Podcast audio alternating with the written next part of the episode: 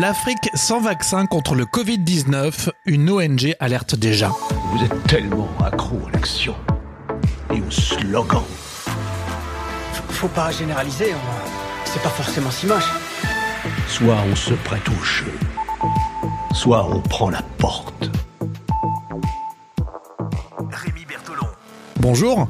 Pour sécuriser l'accès au vaccin contre le Covid-19, les États les plus riches financent directement les labos mais forcément les plus pauvres, notamment en Afrique, comment vont-ils s'organiser?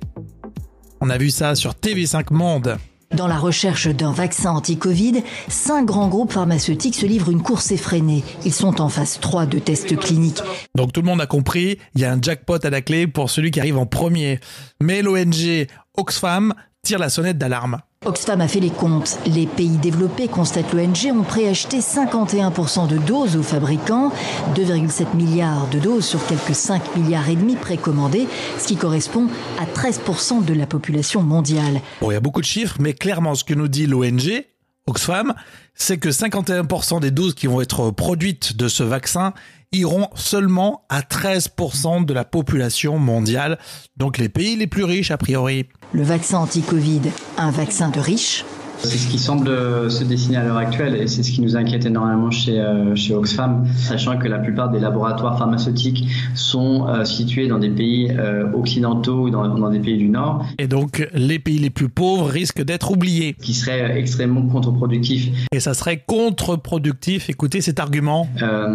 parce que l'enjeu du vaccin, c'est bien de se rendre compte que dans un monde extrêmement interconnecté, si demain juste 13% de la population mondiale a accès à un vaccin, ça veut dire qu'on n'en aura pas fini de la pandémie. Donc si les pays riches et occidentaux notamment ne font rien, l'Afrique par exemple aura quasiment aucune dose de vaccin. Pour les Africains, il sera donc très difficile, voire impossible de se procurer le vaccin quand il sera jugé suffisamment sûr et efficace pour être validé par l'OMS et mis sur le marché.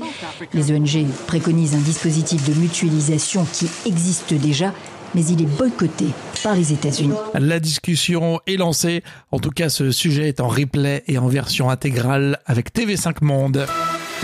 Euh, pour aller plus loin, les décodeurs dans le quotidien Le Monde euh, sont revenus sur le cas de polio en Afrique. Il y a une publication qui a été très relayée sur les réseaux sociaux et qui affirme qu'un vaccin qui a été financé par Bill Gates serait à l'origine d'une grave épidémie de polio. Et pourtant, Pourtant, ce même vaccin a permis de réduire le nombre de cas de polio à plus de 99%. Réduction de plus de 99%. Euh, le Monde publié le 15 septembre 2020.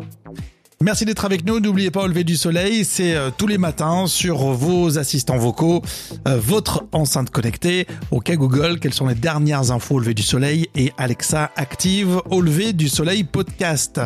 Dans l'épisode précédent, on s'intéressait à la 5G, la 5G en France, mais la 6G en Corée. On vous souhaite une belle semaine, une bonne journée.